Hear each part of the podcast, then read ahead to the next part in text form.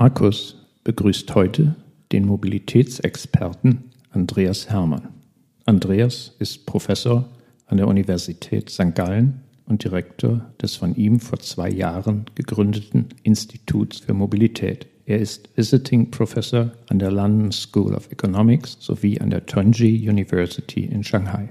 Bevor er sich der Mission verschrieb, den mobilen Wandel in Wirtschaft und Gesellschaft mitzugestalten, war Andreas in einem vorherigen Leben einer der renommiertesten Marketingprofessoren des deutschsprachigen Raumes, der seine Forschungsergebnisse regelmäßig in A Plus und A-Journals veröffentlichte. Seine Doktorandinnen und Doktoranden besetzen gut 30 Lehrstühle in der Schweiz und in Deutschland, aber auch in vielen anderen europäischen Ländern sowie in den USA.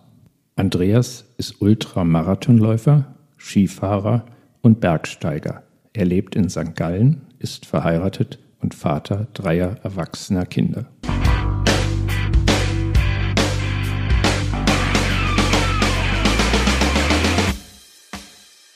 Andreas, willkommen in unserem Dirty Deeds Done Well One-on-One. -on -One. Danke, Markus. Freue mich hier zu sein.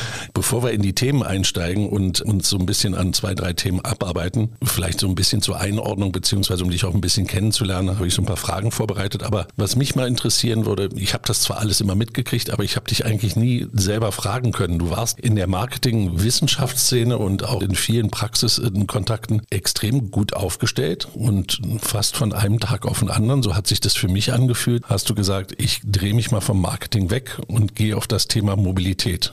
Ihr habt das Institut umgegründet. Es gibt jetzt das Institut für Mobilität an der HSG. Mich würde interessieren, was treibt dich dazu, sich so nochmal neu aufzustellen? Ja, es sind zwei äh, Gründe gewesen. Der erste war, ich hatte das Gefühl, im Marketing alles erledigt zu haben was ich mir jemals geträumt habe. Schön, vielen Dank. alle Publikationen geschrieben, die ich schreiben wollte, alle Praxisprojekte gemacht, die ich machen wollte. Äh, von daher gab es für mich nichts mehr Großes, Faszinierendes, ohne dass ich damit diese Disziplin in irgendeiner Weise äh, äh, einschränken möchte. Und der zweite Punkt war, der ist vielleicht noch viel stärker ich genieße ab und zu die Neuerfindung von mir selbst. Und ich war dann 55 Jahre alt zu dem Zeitpunkt und hatte gedacht, jetzt hast du noch zehn Jahre und da kannst du mal was ganz Neues, was Großes machen. Die Erfahrung hat mir gezeigt, wenn immer du irgendwas Neues machst, musst du das Alte loslassen. Du kannst nicht irgendwie was Altes mitnehmen und das Neue hinzufügen. Das funktioniert nicht. Also brauchst du diesen radikalen Cut und den habe ich vollziehen dürfen, dankenswerterweise mit Thorstens Hilfe. Er hätte das ja alles blockieren können, aber er hat mitgemacht und deshalb sind wir beide mit voller Euphorie und Tatendrang in dieses neue Gebiet eingestiegen. Wenn man jetzt auf das Thema Mobilität guckt, dann frage ich mich immer noch, wie grenzt man das ab oder wo würdest du eine Grenze ziehen oder ist das für dich genau deswegen so ein spannendes Thema, weil es so ein übergreifendes Thema ist? Wir sind ja keine Verkehrswissenschaftler genau. und vielleicht ist auch das das Faszinierende daran. Wir bringen ja den ganzen Zugang, die ganzen Techniken, die Fähigkeiten bringen wir mit aus der alten Welt. Ja, die habe ich, das habe ich ja nicht aufgegeben gegeben. Und wir haben so einen marktorientierten, kundenorientierten Zugang im Vergleich zur klassischen Verkehrswissenschaft, die sehr stark von Verkehrsströmen kommt, von technischen Aspekten kommt. Und deshalb haben wir die Chance, da auch ein paar frische Gedanken in diese Diskussion hineinzubringen. Ja, ich glaube, die sind ja schon da. Also wenn man deine Bücher sich anguckt und wie auch die Praxis das Ganze annimmt, dann habt ihr ja da einen ganz guten Start schon hingelegt. Ich denke schon, in zwei Jahren ist einiges passiert. Es hat natürlich auch damit zu tun, dass ich keine A-Plus-Publikation Publikation mehr schreibe. Und diese Zeit, die plötzlich frei ist, das ist viel Zeit, die kann man natürlich sehr viel stärker jetzt für Impact nutzen und das ist eine ganz große Freude für mich. Super. Ich würde dann noch gerne so ein bisschen mit so unseren Einstiegsfragen kommen. Da wir ja ein Marketing-Podcast sind, gibt es natürlich nur eine Frage, die man dir stellen muss. Hast du eine Lieblingsmarke? Also ich bin ja Ausdauerläufer und deshalb Hoka, die Marke kennt keiner. Das sind meine Laufschuhe und dazu die Schöffelkleidung. Also das ist so meine, meine Kombi, mit der ich unterwegs bin. Okay, und warum gerade diese beiden Marken? Hoka ist ein Laufschuh, der aus dieser Ultraszene kommt und das ist so ein Hidden Champion. Den kennt keiner, aber ich komme mit diesen Schuhen super gut zurecht. Deshalb liebe ich sie inzwischen. Und die Bekleidung kommt von Schöffel. Ich kenne den CEO gut, den Eigentümer gut und die statten mich immer aus mit deren Kleidung. Also du bist ein Influencer für sie? Äh, ähm, ja, aber in einem überschaubaren Kreis, okay. um ehrlich zu sein. Wenn du sagst, du bist Hardcore-Langstreckenläufer, was ist die längste Distanz, die du gelaufen bist? Vor vier Wochen ein Sechs-Stunden-Lauf. Das war die längste Distanz und ich bin knapp 66 Kilometer gelaufen. Weiter habe ich es noch nie geschafft. Aber wow. ähm, man darf durchaus noch Ziele haben. Ja, da muss ein Schuh einiges aushalten. Da kann da ich verstehen, dass man auf den vertraut. Genau, das sind 200.000 Schritte etwa und äh, das, da muss der Schuh äh, gut beieinander sein. Netflix oder Kino? Netflix, aber ich habe nicht mal einen eigenen Account. Ich gucke gelegentlich bei meiner Frau mit oder bei Kindern. Von daher sehe ich immer nur einzelne Elemente von Serien. Ich habe noch nie eine Serie komplett gesehen. Was dir lieber ein E-Bike oder ein Scooter? Weder noch ein ganz normales Mountainbike ohne jede Unterstützung. Ja, okay. Autonomiestufe 1 oder 5? 5. Wir müssen den Menschen vom Steuerrad wegbringen, er stört nur. Okay. Gut. Sehen auch nicht alle so. Äh, deswegen ist es eine Frage.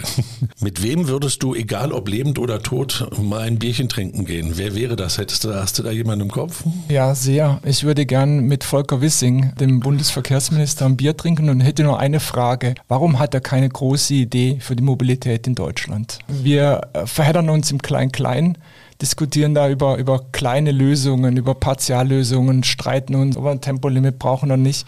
Wir haben so ein faszinierendes Land mit so vielen technischen Möglichkeiten, mit einer sensationellen Automobilindustrie, mit Hightech-Firmen. Warum bringen wir diese Kräfte nicht zusammen und bauen die Mobilität der Zukunft, dass Deutschland wieder das Schaufenster für die Welt wird? Wir hängen in allen Belangen hinterher. Aber das wird ein längeres Gespräch. Ich glaube, da reicht eindringend nicht aus. Na, meine Sorge ist, es kommt gar nicht zu diesem Gespräch. Okay.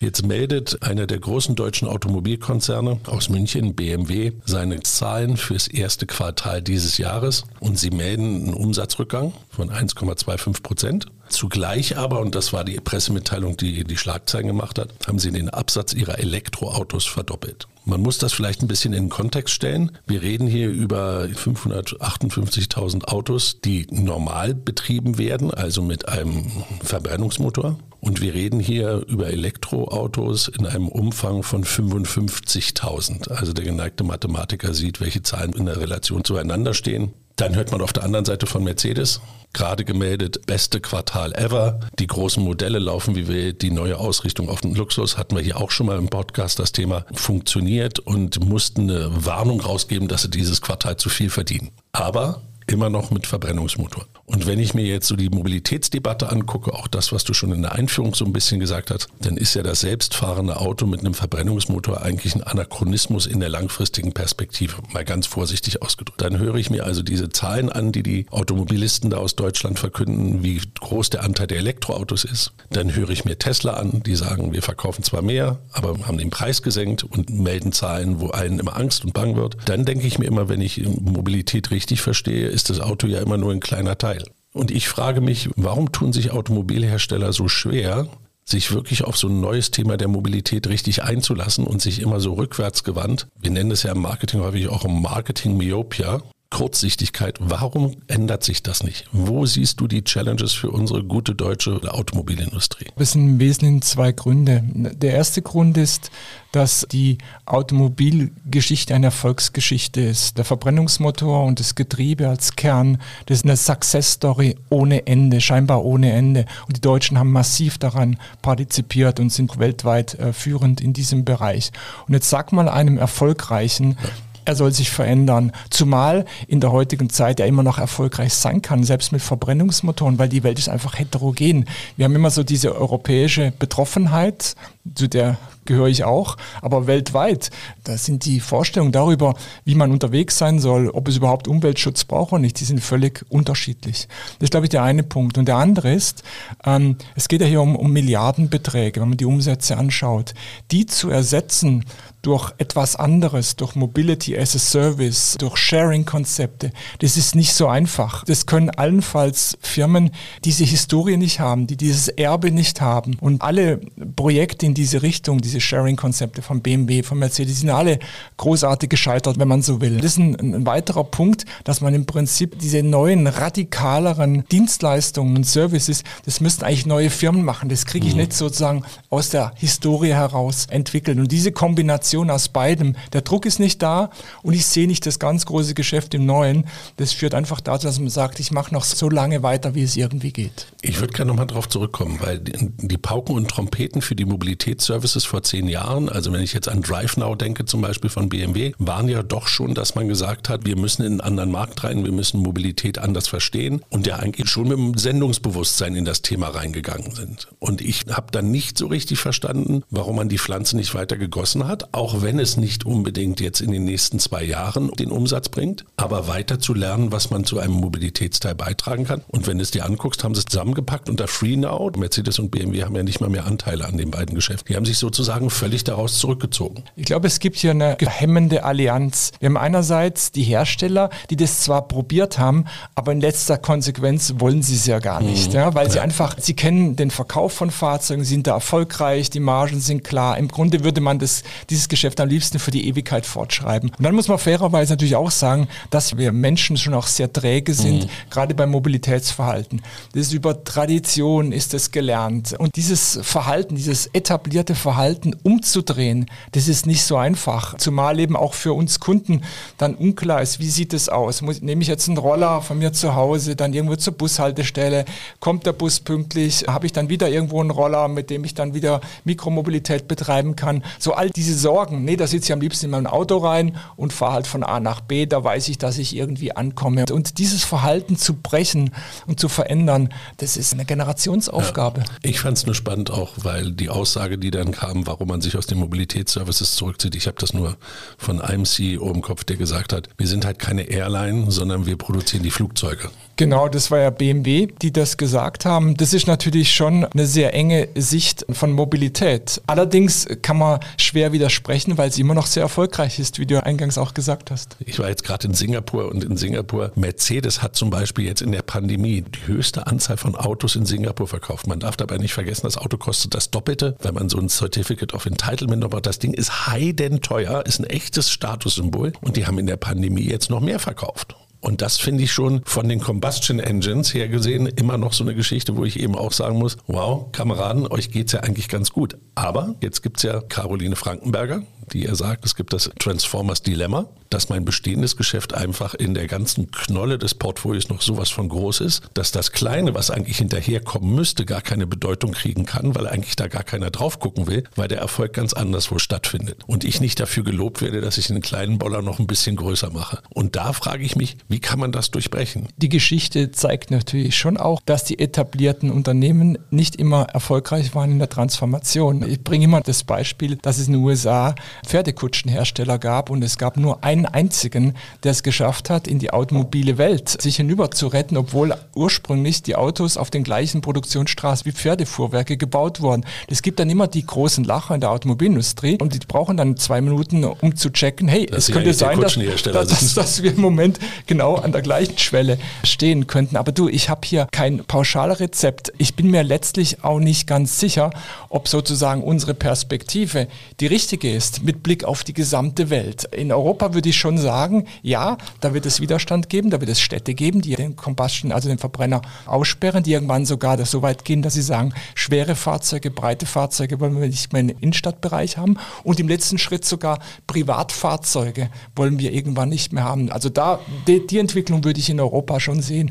Aber hey, Europa ist klein. Du, ja. du hast von Asien gesprochen. Wir haben Südamerika. Ja. Wir haben äh, Regionen, die vielleicht für die Automobilhersteller viel interessanter sind als Europa. Und das ist natürlich auch Teil der Wahrheit. Wenn wir jetzt den Blick so ein bisschen weiten und eben dann auch über den Wettbewerb reden, der sich mit dem amerikanischen Tesla-Konzern sich immer wieder aufdrängt und immer wieder dieser Vergleich gebracht wird, dass die Europäer dagegen so verlieren und die großen Tesla-Fans, die es ja auf dieser Welt gibt, die, die bevölkern ja LinkedIn und Twitter zu Massen und huldigen dem Elektroauto dort. Ist das das Blueprint? Kommen die dahin? Schafft das die deutsche Industrie, sich dort so zu etablieren? Oder siehst du da eigentlich einen Kampf gegen schon zu große Disruptoren? Die Elektromobilität ist für die Deutschen mehr oder weniger verloren. Und zwar aus zwei Gründen. Tesla hat so diesen Robin Hood ja. Effekt. Ja. Es war damals unvorstellbar, dass ein neues Unternehmen in diese etablierte Automobilindustrie eintritt. Aber Tesla hat es geschafft. Wir haben auch schon Untersuchungen gemacht. Es sind Robin Hood-Typen, die Tesla fahren. Das sieht man ganz genau, wenn man die Menschen anschaut. Das kann ich nicht mehr kopieren.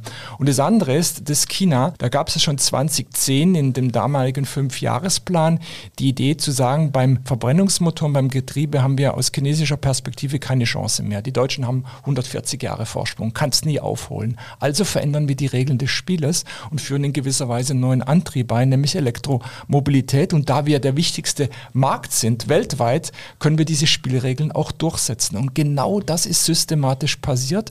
Und die Konsequenz, die haben wir jetzt gerade äh, gehört aus, von der Autoshow in Shanghai, dass BYD zum ersten Mal Volkswagen überholt hat bei den Absatzzahlen in China. Mhm. Und in Skandinavien sind sie im Markenranking schon vor den Deutschen. Da gibt es ja genug Stimmen aus der Automobilindustrie, die sagen, sagen, der Kampf ist verloren. Wir können uns noch zurückziehen auf Luxussegmente, wo wir noch sehr viel Tugenden aus der alten Welt hinüber retten können, was Komfort, Luxus und so weiter, Fahrstabilität und solche Dinge anbelangt. Aber beim reinen Antrieb, da scheinen mir die Dinge verloren zu sein. Zumal ein Elektroantrieb zu bauen, ist keine Raketenwissenschaft. Ja. Das ganze Know-how steckt eigentlich in der Batterie und das machen wir in Deutschland sowieso nicht. Das kommt ja sowieso aus Asien.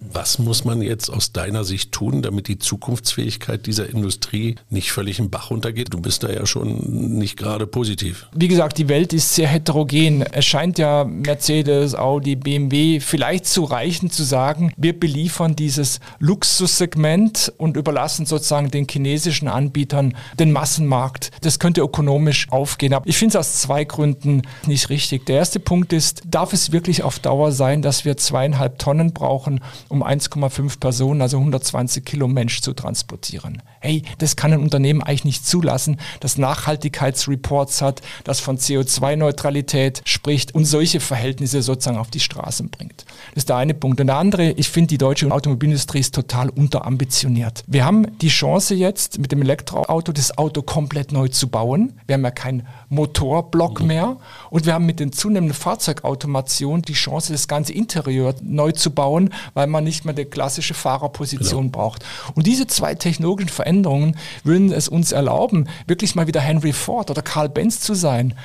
Den Spirit würde ich mir wünschen bei Mercedes, Audi und BMW und nicht immer nur Lobbyarbeit in Brüssel, um im Prinzip den Status quo zu sichern. Wenn ich dir so zuhöre, glaube ich, eins rauszuhören, es muss erst noch sehr viel schlechter werden, bevor es besser werden kann.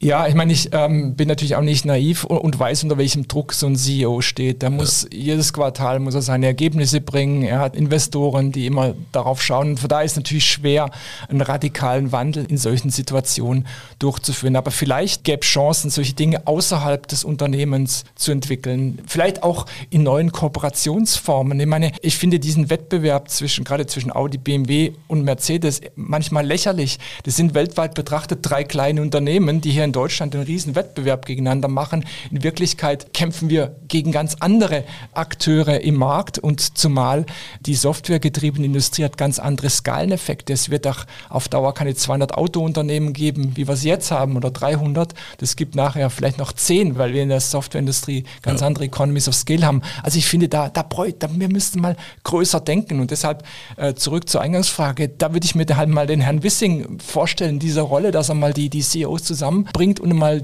die Weltkarte mal aufzeigt, um zu sagen, hey, ihr müsst jetzt mal anders agieren. Dieses Klein-Klein in Deutschland, das ist kaum noch zu ertragen. Siehst du da erste Ansätze von anderen Automobilherstellern, die in diese Kooperation reingehen? Gibt es da was, an dem man sich lang enthangeln kann? China ist schon ein Beispiel. Ich möchte jetzt nicht für staatlich gelenkte Industrie plädieren, aber wenn sich Skaleneffekte verändern, dann verändert sich auch ideale Größenordnungen. Wenn man sieht, wie dort im Prinzip Alibaba gerade im Bereich autonomes Fahren, Connectivity, eine eine ganz zentrale Rolle spielt für wiederum verschiedene Automobilhersteller, die noch kleiner sind, weil in der Hardware gelten andere Skalen als in der Software. Und diese Kooperation im Prinzip bewusst inszeniert werden, da kommt mir das immer so, so klein vor in Deutschland. Wir pflegen immer noch so diesen alten Wettbewerb zwischen Mercedes und BMW. Dabei spielt der für diese Welt überhaupt keine Rolle mehr. Ich würde da nur gerne eins aufnehmen und das vielleicht noch so als Hoffnungsschimmer mal an die Wand malen. Es gibt ja so eine zweite Brille auf den Amazon-Konzern. Es gibt ja einmal die Brille, dass man sagt, der macht E-Commerce, der macht da Cloud-Geschäft und, und, und. Es gibt eine Aussage von Jeff Bezos, die ist schon ein paar Jahre alt. Lasst uns Dinge bei uns entwickeln, die echt schwierig sind. Und lasst uns echt Probleme bei uns im Unternehmen lösen, die wirklich nicht einfach sind. One-Click war das erste, dann kam kontaktloses Einkaufen, Lieferung in 24 Stunden, dann die ganze Web-Services, die sie für sich selbst aufgebaut haben. Und all diese Konzepte haben sie dann genommen, nachdem sie sie für die selbst gelöst haben und haben die dann anderen Unternehmen als B2B-Lösung angeboten. Und das finde ich ganz faszinierend. Aber die Denke höre ich ganz selten von anderen Unternehmen. Das, was du jetzt von Alibaba schilderst, ist ja genau der Gedanke. Ich löse das für mich, dass ich keine Fahrer brauche, wenn ich da irgendwo im Third Tire versuche, in den Boonies irgendein Gepäck hinzuliefern, sondern das muss ein muss mein Roboter von alleine hinkriegen. So, und dann gebe ich es den anderen, damit können sie was anfangen. Genau, und das ist ja auch die Strategie von Apple CarPlay zum Beispiel. Ich meine, Apple könnte, wenn das Unternehmen wollte, ein Auto anbieten. Wir würden es kaufen. Bin überzeugt davon. Es gibt diesen Markt. Das werden die im Leben nicht tun. Die sind viel schlauer und bauen ihre Komponenten, ihre Apple-Komponenten ja. in Bauteile ein, die dann wiederum über die Zulieferer in die Autos einfließen. Und damit wird irgendwann Apple oder auch Amazon, das sind die, die, die größten Akteure in der Automobilindustrie, zumal sie auch die ganze Schnittstelle zum Kunden dann irgendwann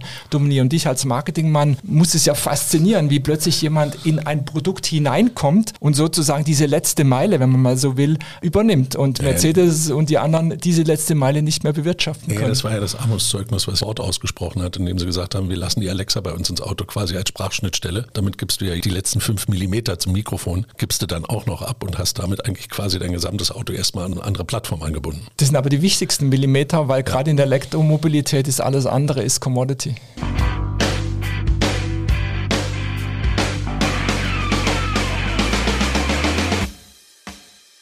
Markus, ich bin ja nur ein biederer Mobilitätsmann. Jetzt muss ich dich als Marketing-Experten mal etwas fragen, was ich einfach nicht verstehe. Wenn man jetzt auf die Shanghai Motor Show sieht und sieht die begeisterten chinesischen Kunden bezüglich der Elektromobilität. Man sieht ja dort auch die Wachstumsraten, selbst auch in Skandinavien, aber wir hier in Zentraleuropa, wir kriegen es einfach nicht hin. Da gibt es Diskussionen um Reichweite, um irgendwelche Elektromotoren, die gegebenenfalls mal brennen, um all solche Geschichten.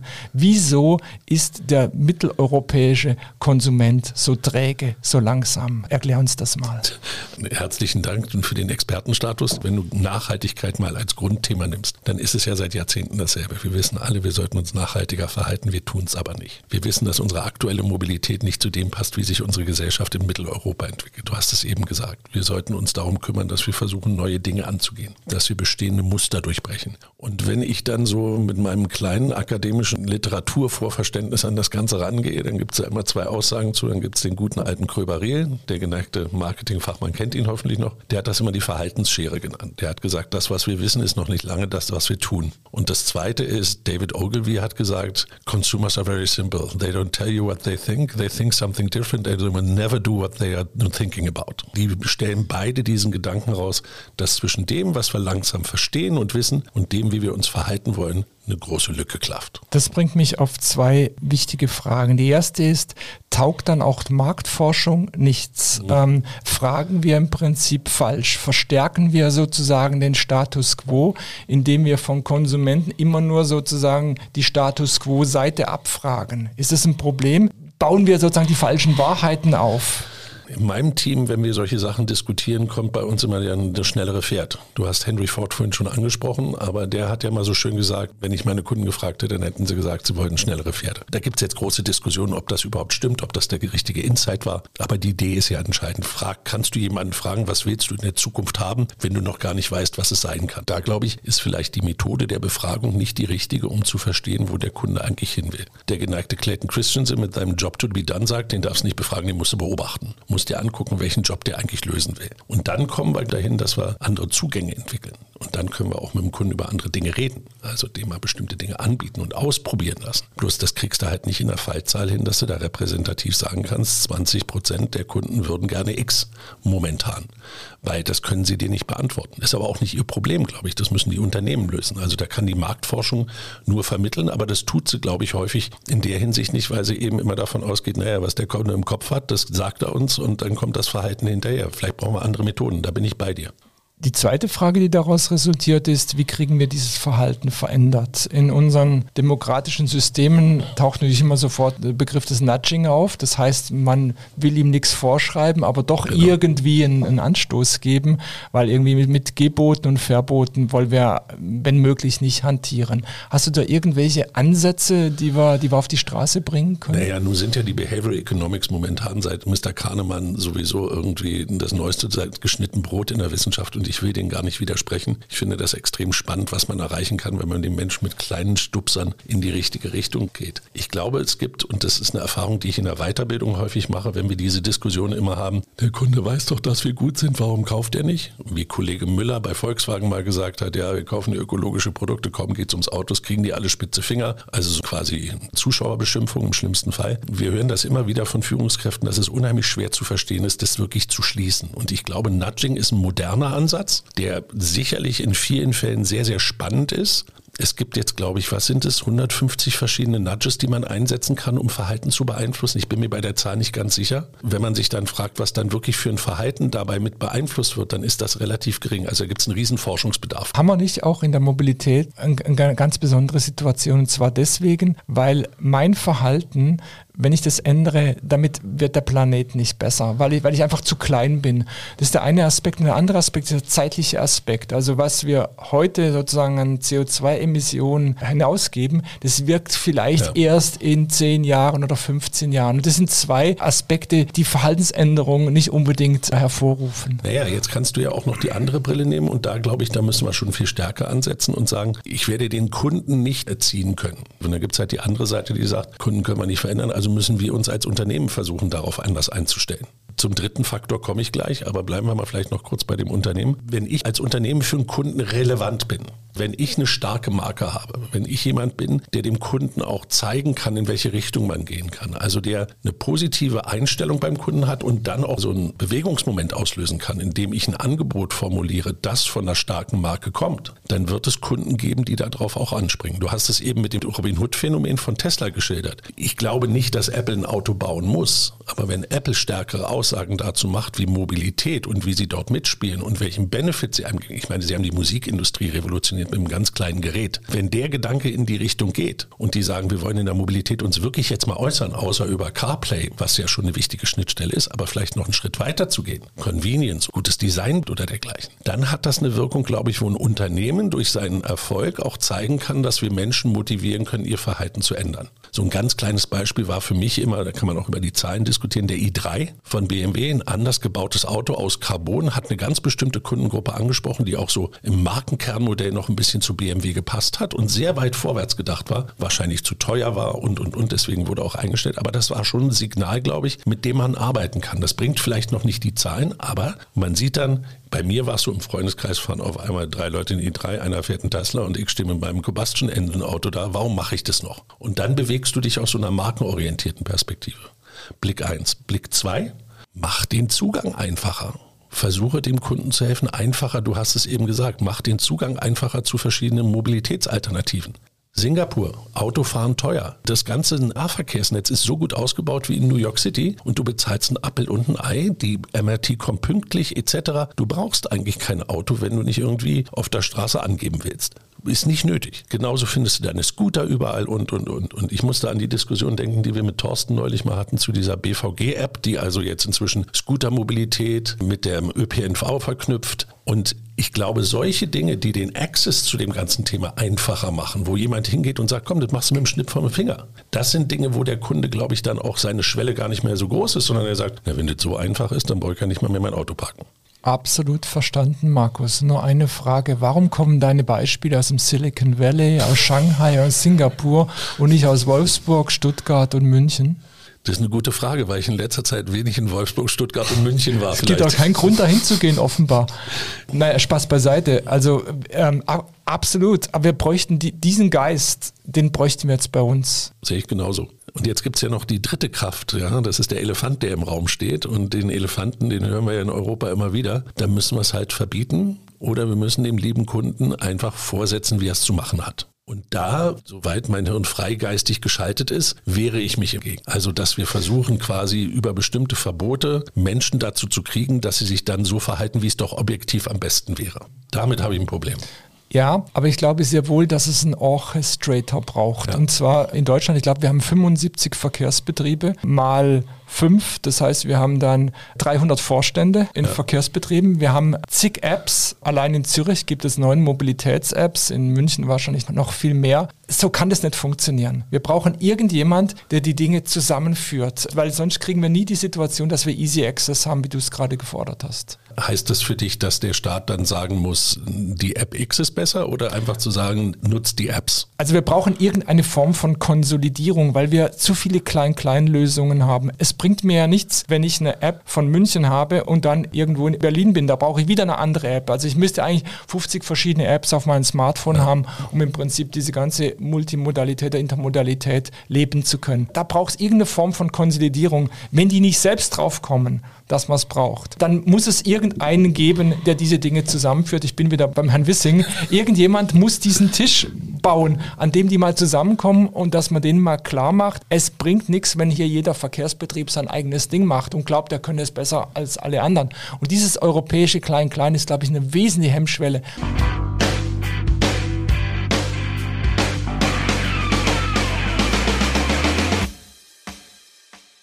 Das war's für heute.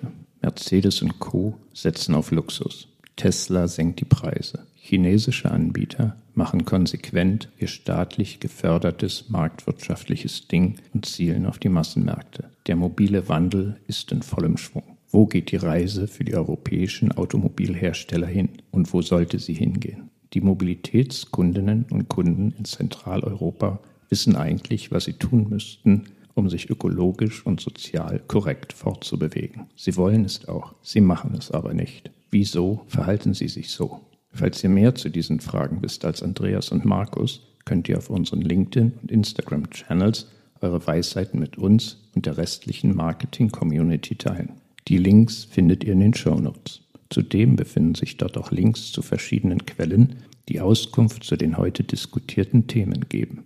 Auf Wiederhören!